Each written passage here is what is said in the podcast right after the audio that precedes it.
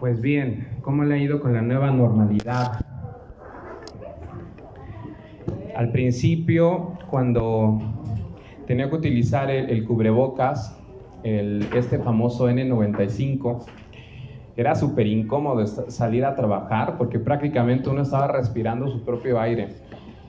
Y, pero la ventaja que tenemos de estar hoy aquí es que tenemos todo esto que está abierto y todo eh, entra el aire, tenemos una gran este, ventilación. Allá donde, donde yo trabajo en el hospital infantil, estamos en un área que está cerrada y, este, y ahí dentro de, de las oficinas administrativas tenemos que tener también nuestro cubrebocas, tenemos que tomar las medidas, son importantes retomar todas estas medidas que solamente es para nuestro bien. Amén. Eh, quiero hablarles hoy en esta tarde, le he titulado Dos experiencias espirituales. Amén. Porque en nuestro caminar como cristiano vamos a encontrar precisamente dos experiencias espirituales. Y, sí, sí, sí, ok, ¿sí se escucha? Amén. La primera experiencia que vamos a encontrar tiene las siguientes características. Es tierna, deleitosa, llena de amor. El primer tipo de experiencias son así. Pero las otras experiencias son bastante oscuras dirían los, este, los que saben inglés, son, este, eh, es dark el asunto. Son tenebrosas y desoladas. ¿Ok? Dios nos da las primeras para ganarnos, amén. Pero nos da las segundas para purificarnos. Vea usted el plan maravilloso de Dios las primeras son para ganarnos, convencernos de su amor, de su existencia. Pero las segundas son para, para purificar nuestra vida, purificar nuestra alma, purificar nuestro espíritu.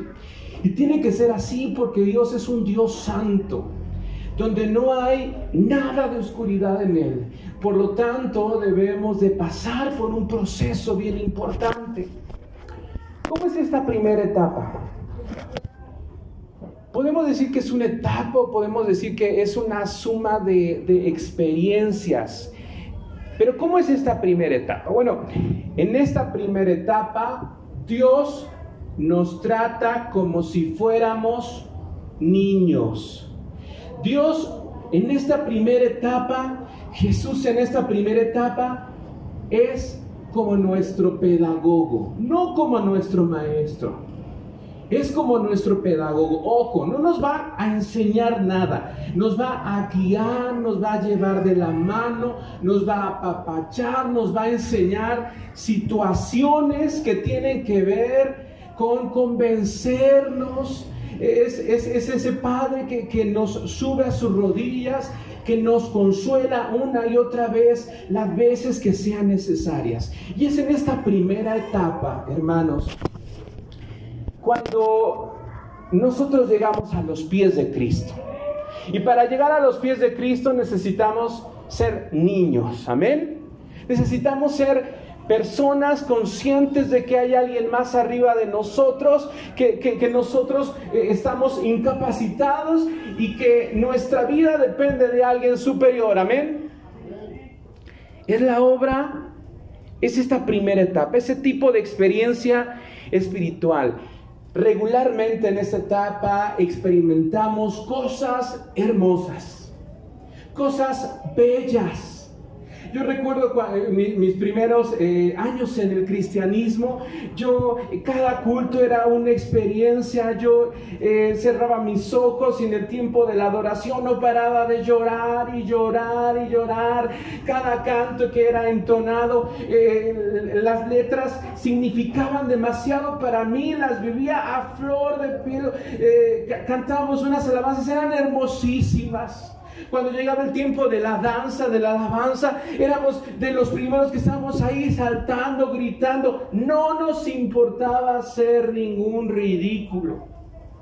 Recuerdo que un día en, la iglesia donde estábamos hicimos una, eh, eh, una, este, eh, una, una danza enorme, todos estábamos danzando. Son nuestros primeros momentos en el cristianismo. Experiencias preciosas. Recuerdo mi primer campamento, mi primer congreso, mi primer velada de oración. Somos los primeros en llegar, los últimos en irnos, toda la noche orando, alabanza, adoración, oración. No nos cansábamos. En la primera etapa somos, somos unos bebés, somos unos niños, amén. Y, fíjate que, que en esta primera etapa nos parecemos muchos, a, mucho a los discípulos de Cristo. ¿Qué hacían los discípulos? Los discípulos estaban todo el tiempo con Jesús. Estaban mirando todo lo que Jesús hacía. Jesús convertía e, el agua en vino y ellos estaban ahí deleitándose con el vino. Jesús compartía el, eh, multiplicaba los panes y peces y los discípulos estaban ahí viendo, asombrados, la multiplicación y el poder de Dios. Los discípulos estaban en la tempestad y de repente llegaba Jesús y calmaba la tormenta. Y eran experiencias que los discípulos estaban atesorando porque caminaban con Jesús todos los días, todas las noches, vivían con Él. Fue una experiencia hermosa, enorme. Pero ojo, eran experiencias que tenían que ver mucho con los sentidos. Eran cosas que, veíamos, que, que sentíamos. Eran cosas que eran muy palpables. Y, usted no me va a dejar eh, eh, mentir, pero hay, una, hay un momento en nuestra vida donde la presencia de Dios es muy palpable, donde la presencia de Dios es muy real. Podemos hasta sentirla en el aire. Eh, estamos orando ahí en nuestro cuarto y, y prácticamente, literalmente sentimos el abrazo del Padre que está ahí con nosotros. La primera etapa se caracteriza porque es una etapa donde vemos, donde escuchamos, donde sentimos. Y es una etapa, eh, si, lo vemos a la luz de las escrituras, vemos también al, al pueblo de Israel saliendo de Egipto. Vemos al pueblo de Israel saliendo al desierto con todas sus cosas, con toda su herencia, y vemos a un Dios que trata de convencer a este pueblo que son su pueblo amado, que son su pueblo escogido. Y de repente delante de ellos, a su asombro, a su maravilla, les abre el mar rojo. Y ellos pasan en seco. Y de repente eh, en el desierto es un lugar impresionantemente árido y difícil, pero ellos en el día disfrutan de una sombra refrescante. Amén. Y en la noche en donde el desierto es sumamente extremo y hay frialdad, ellos están sintiendo la brasa, la columna del fuego que los arropa. Tienen hambre y Dios les da del cielo pan. Amén. Tienen más hambre y Dios les da codornices. Tienen sed y de una peña sale agua. Amén. Esta primera etapa del cristianismo es muy semejante a este primer pueblo de Israel que es sacado de Egipto. Dios en esta etapa quiere convencernos de que Él es real, amén. En esta etapa Dios quiere ganarnos. En esta etapa Él quiere decirnos, sí, yo soy el Dios ahí en el cielo y aquí en la tierra y he venido para que tú me conozcas, para dejarte marcado para dejar una marca en tu corazón y en tu mente y en cada uno de tus sentidos. Dios se nos aparece tan real. Dios se nos aparece tan, tan, tan imponente, tan maravilloso. Amén.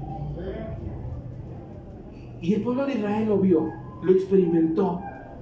El pueblo de Israel tuvo experiencias impresionantes con Dios, porque además también Dios lo que quería es hacerse fama en medio de todos los pueblos. Amén. Lo que Dios quería era hacerse fama en medio de todas las naciones. Amén. Y así pasa con, con, nuestra, con nuestras primeras etapas. Dios ganándonos. No sé si usted recuerda esos, esos primeros días en el cristianismo. Esos primeros años. Amén. Pues fíjate que, que a muchos esa primera etapa se les vuelve un hábito. Se les vuelve una costumbre. Porque muchos dicen, ay, estuvo bien padre el congreso, vamos a... y van a otro congreso. Ay, está bien padre este congreso, y van a otro. Ay, estuvo bien padre, y van a otro, y buscan otro campamento y otro congreso. Y si en su iglesia no les satisface, ojo, no les satisface, se van a otra iglesia. Y si no les, no les satisface esa iglesia, ya de repente ya las, las, este, las canciones, la predicación ya es monótona, se van a otra. Porque esta primera etapa muchas personas la hacen hábito. Quieren sentir, sentir bonito, sentir bonito. Y sí, la, la primera parte de nuestra vida cristiana es sentir bonito. ¿Por qué no? Sentir a Dios, sentir precioso. ¿Por qué no?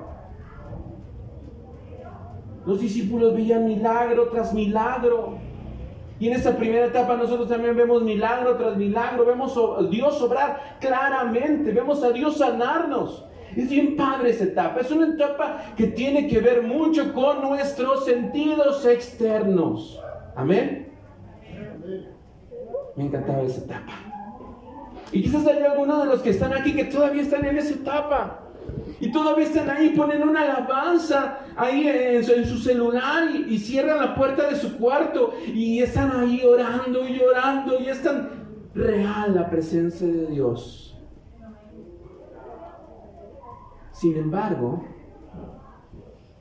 el cristianismo, el cristianismo tiene que ver con el crecimiento. Amén. Y tenemos que crecer.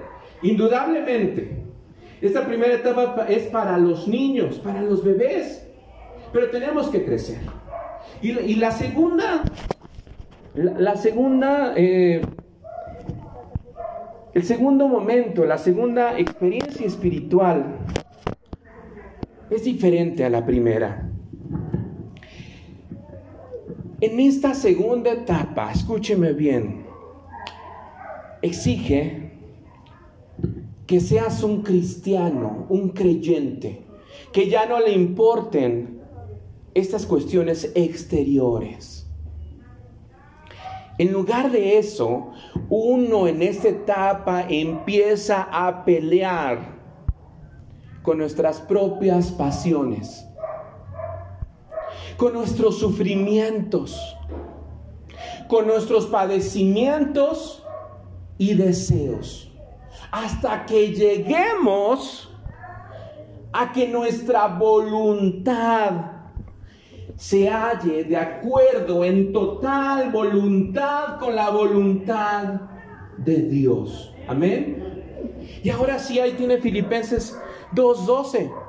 Filipenses 2.12, Pablo nos dice lo siguiente, esfuércense por demostrar los resultados de su salvación obedeciendo a Dios con profunda reverencia y temor. Si usted tiene la, Reina Valera, dice, ocupaos en vuestra salvación. En esta etapa, en esta segunda etapa, se trata, Dios ya no nos trata como niños. En esta segunda etapa, Dios nos trata como adultos. Amén. Por eso dice Pablo, esfuércense. En la primera etapa era muy fácil, era muy sencillo orar, amén. Estabas ya, Señor Jesús, y ya empezabas a llorar y la presencia de Dios bajaba, porque eras un niño, lo necesitabas. Pero en esta segunda etapa, dice Pablo, esfuércense. No va a ser fácil, no va a ser sencillo y no lo es, porque la vida del cristiano adulto es una vida difícil. Amén. Es una vida en donde tenemos que, que, sacar lo mejor de nosotros para sobrevivir. Amén. Estas segundas experiencias espirituales nos van a costar. Amén. Nos van a costar como no tienes idea. Por eso Pablo dice, ocúpense en vuestra salvación. Es decir, no es automático, es algo que van a tener que poner empeño, que van a tener que correr la milla extra, que van a tener que, que hacer todo lo posible y hasta lo imposible por crecer, amén. Es esforzarnos y ocuparse, porque es en esta etapa donde empiezan las sequías. Es en esa etapa donde empiezan los tiempos áridos. Es en esta etapa donde los tiempos se vuelven desolados, donde hay soledad. Algunos han denominado esta etapa o ese tipo de experiencias los tiempos desérticos. Y déjame decirte que esta segunda etapa dura años. ¿Cuánto dura? Años. Pero estos tiempos desérticos, desolados, de sequía, Dios los va a ocupar como un instrumento para nuestra purificación. Amén. Necesitamos que entrar un proceso de purificación de nuestro espíritu, de nuestra alma. Amén. Como la plata que tiene mucha, mucha suciedad, mucha escoria, necesitamos brillar, ser puros, amén. Ser santos, porque Él es santo. Y en esta, en esta etapa parecería que ya no sentimos a Dios. Estamos media hora orando en nuestros aposentos y queremos sentir la presencia de Dios y nada. Cero. Ya no está Dios. Es una etapa en donde nos cuesta trabajo escucharlo. Estamos leyendo la Biblia y de repente no entendemos nada y queremos otra vez leerla. Y algunos, algunos no, no la entienden porque la voz de Dios de repente se desvanece, ya no está. Es una etapa complicada, es una etapa difícil, amén.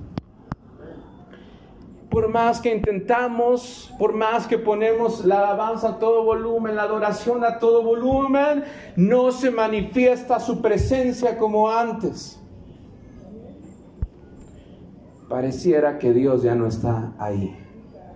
Pareciera que Él ya nos abandonó. Pero debes de saber esto. En tiempos así, o vas a dejar la oración y tal vez incluso una gran parte de tu vida cristiana. Es más, es en esos tiempos en donde muchos se alejan de Cristo. En donde muchos se alejan de Dios en donde muchos dejan de congregarse porque piensan que Dios los ha abandonado, porque piensan que Dios ya no está, porque piensan que lo primero solo fue una experiencia y que Dios ya no es real. Sin embargo, son tiempos de crecimiento, amén. Y es ahí donde muchos eh, eh, abandonan la carrera, es ahí donde muchos se van y ya no vuelven, amén. O, es más, algunos dicen, ok, me voy a dar un tiempo en donde pienso en otras cosas, en donde pienso y pruebo, en donde me cuestiono y reflexiono si realmente este era el camino correcto. Amén. Es una etapa donde crecerá tu hombre interior. Amén. Porque en la primera etapa crece nuestro hombre exterior. Amén. Danzamos, brincamos, gritamos. Pero en esa segunda etapa, el hombre interior es el que empieza a crecer. Dice el autor de la carta a los hebreos en el capítulo 12, versículo 1, puesto los ojos en, Jesús, el autor y consumador de la fe, el cual por el gozo puesto delante de él sufrió por la cruz menospreciando el oprobio y se sentó a la diestra del trono de Dios. Jesús también vivió este tiempo. Jesús también tuvo esas experiencias. Lloraba gotas de sangre. No quería cumplir la voluntad de Dios, pero fue algo, un sufrimiento el poder alinear su voluntad con la voluntad del Padre. Amén. Y es una etapa en donde no sentimos nada. Y es ahí en esa etapa donde tenemos que poner nuestra mirada solamente en Jesús y empezar a caminar por fe. Es ahí cuando nuestra fe empieza a crecer. Amén. Al principio todo es bonito. Pero en esta, en esta etapa ya nada es bonito y necesitamos creer en aquel que nos llamó, creer en aquel que nos convenció de, su, de, de que era real. Y tenemos que centrar nuestra mirada en Jesús. Amén. Por, por eso lo que acabamos de, leer que pongamos nuestros ojos en el autor y el consumador de la fe. Y si Él también sufrió, ¿qué nos espera a nosotros? Amén. Van a ser experiencias de sufrimiento, de menosprecio, de soledad. Y yo recuerdo, dije, ¿dónde, dónde está esto en la Biblia? ¿Dónde está esto? Y, y inmediatamente me voy a Génesis y ahí en Génesis hay una historia de un joven llamado José. Y a los 17 años este José es vendido por sus hermanos, es llevado esclavo, lo ponen como sirviente, destruyen su reputación y lo meten a una cárcel. Veamos todo esto que les estoy platicando en la vida de este José. José, el amado, el querido de su padre. José, el que empieza a tener experiencias espirituales impresionantes, empieza a tener sueños de Dios, no hay duda que es Dios que le está hablando, se viste de una túnica, su padre le da una túnica de colores. La primera etapa de ser niño. Pero de repente sus hermanos le dan la espalda. Y cuando José es vendido por sus hermanos a unos comerciantes, tenía 17 años.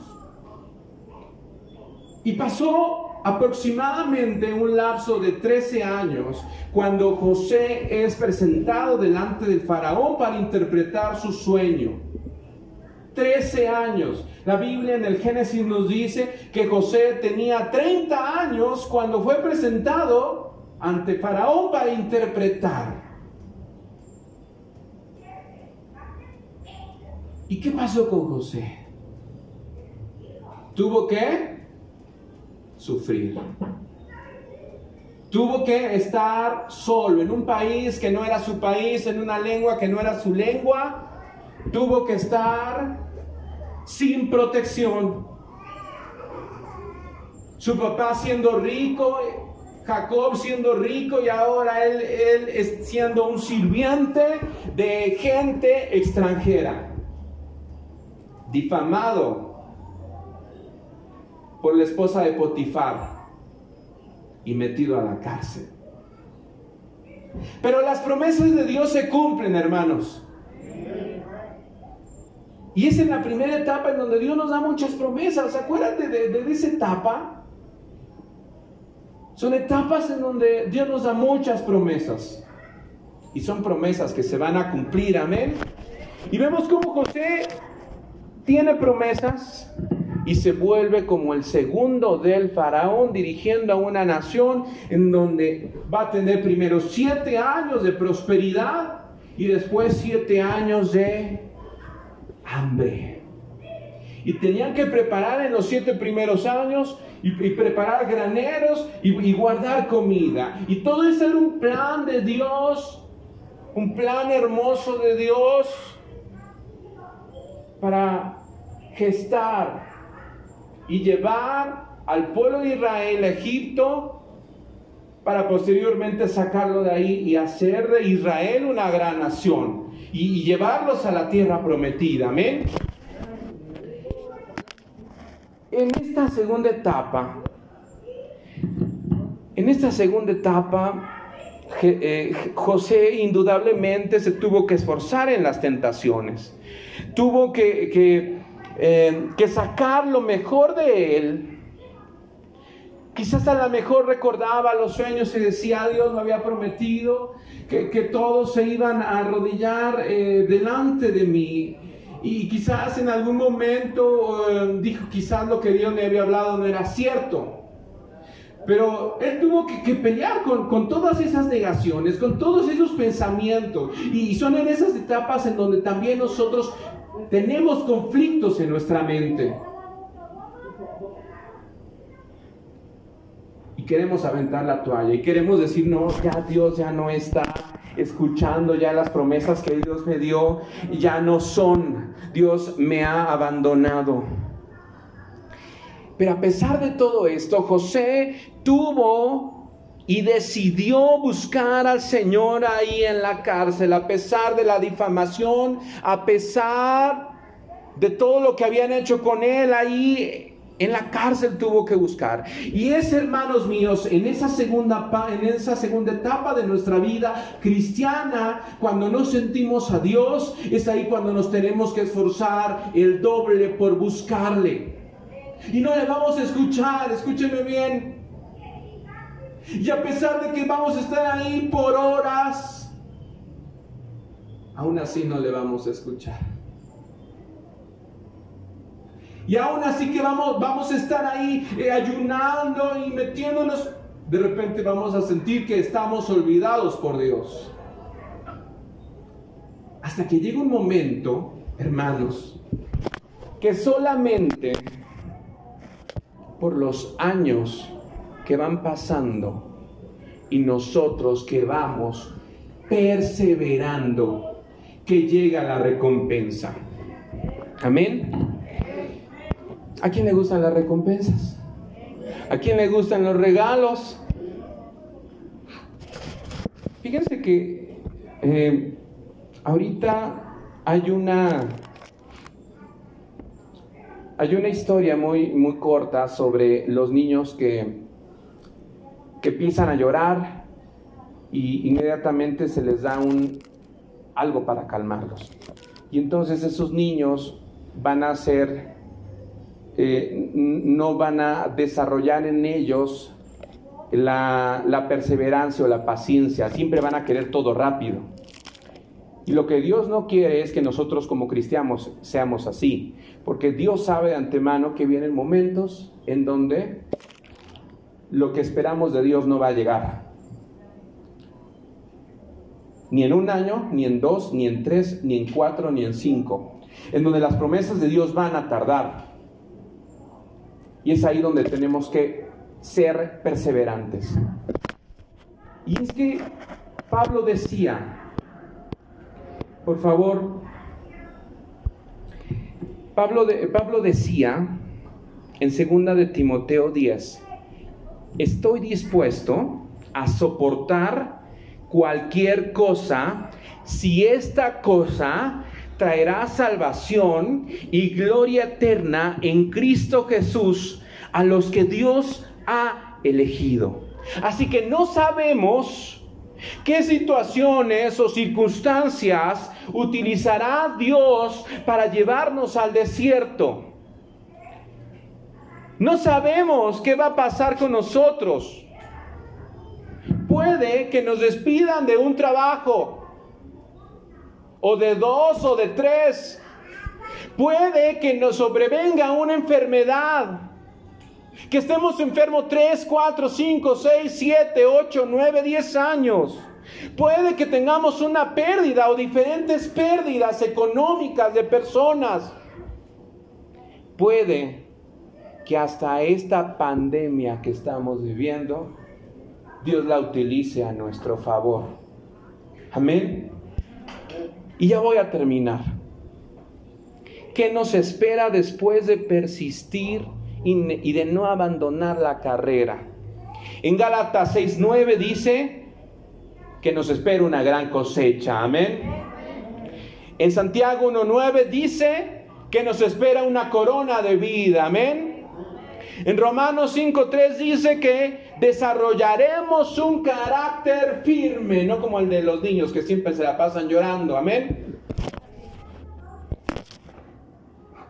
dice en segunda de Timoteo 2:12 que reinaremos con él. Filipenses 3:14 nos dice que habrá un premio celestial. Amén. Así que yo te voy a pedir que te pongas de pie. Vamos a terminar. No sé si me pueden ayudar aquí con la alabanza.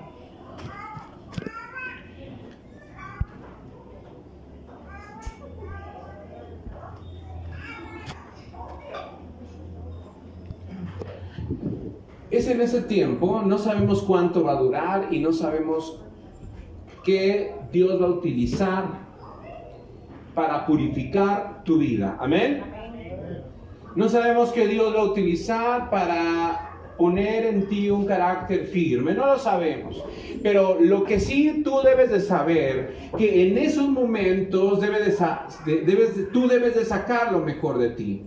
Es en esos momentos donde debes de ser justo, es en esos momentos donde debes de ser íntegro. Es en esos momentos donde debes de ser una persona que camine bajo los principios de Dios, no importa las circunstancias. Es en ese momento en donde tu justicia tiene que renacer como la luz, como el sol. Amén. Y yo te hago una invitación en esta tarde. Y la invitación es la siguiente. Termina la carrera. Amén. Si te has perdido en esta etapa, si has aventado la toalla, si has, si has, dicho, no, ya lo intenté muchas veces, Dios no me responde, ya ni lo siento, hermano, no lo vas a sentir, porque no es por vista, es por fe. Amén. Yo te invito a que si te has alejado, te reconcilies con Dios. Así si, si te has hundido en, en profundas contradicciones mentales, yo te invito a que hoy cada pensamiento que se levante en contra del conocimiento de Dios sea derribado. Porque es Dios el que te, el que te está llamando a terminar la carrera. Amén. Es Dios que te está llamando a concluir lo que empezaste. Amén.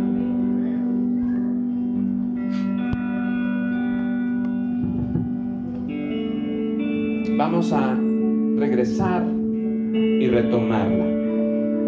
Amén. Ahora ya entiendes por qué no sientes a Dios. Ahora ya sientes por qué es tan difícil escucharlo. Porque tienes que crecer en medio de las adversidades. Porque tienes que crecer en medio de las pruebas porque tienes que crecer en medio de las situaciones difíciles. ¿Va a ser lo mismo para todos? No, no, no, no, no. No. Dios trata de manera personal. Amén. ¿Van a ser las mismas pruebas que pasó José? No, a lo mejor muchos no van a estar en la cárcel o a lo mejor sí. Mejor no te van a correr el trabajo, pero va a ser otra cosa. A lo mejor no vas a tener una pérdida, pero va a ser una muerte de alguien. Pero cada cosa te va a ayudar para tu bien. Solamente te digo algo, no te desesperes porque esto va a tardar.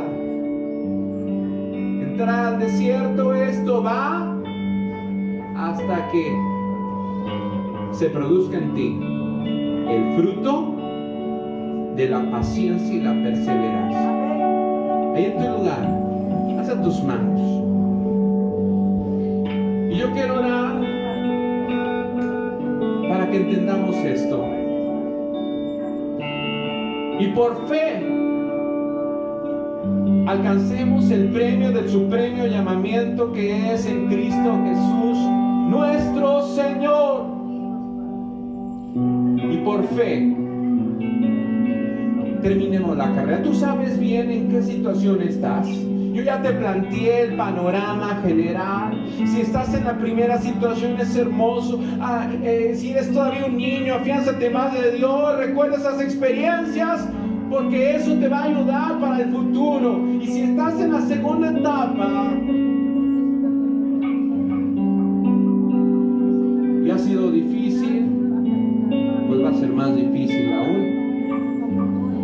es ahí donde te tienes que tomar de cada promesa que Dios te ha dado. Es ahí donde te tienes que llenar de Dios como nunca lo has hecho. Si estás en la segunda etapa y ya no puedes más, es ahí donde vas a tener que sacar fuerzas de donde no hay. Y es ahí donde vas a tener que pelear hasta contigo mismo. Y es ahí donde vas a tener que, esforzarte el doble, el triple. Y aun cuando te prometió, en algún momento Dios va a cumplir cada una de su palabra para tu vida. Amén. Cada uno sabe en qué situación está. Y si has abandonado la carrera, quizás la abandonaste uno, dos o tres años, te invito hermano, reincorpórate y termina la carrera. Vamos a terminar la carrera, amén. Vamos a terminar la carrera. Padre, yo te doy muchas gracias por este pueblo hermoso, precioso, por ese pueblo, porque a pesar de la pandemia es un pueblo que tomando las medidas está aquí buscando tu rostro, buscando tu presencia, buscando al dador de. Gracias por ese pueblo victorioso, por ese pueblo triunfador, por ese pueblo que, que, se toma de ti, que tiene fe en ti. Yo te agradezco, bendice sus casas, bendice a su familia, bendice a Padre Santo su trabajo. Señor, gracias por Centro Familiar Oriente. Nos bendecimos, papito lindo. Amén y amén. Den un fuerte aplauso a nuestro Dios.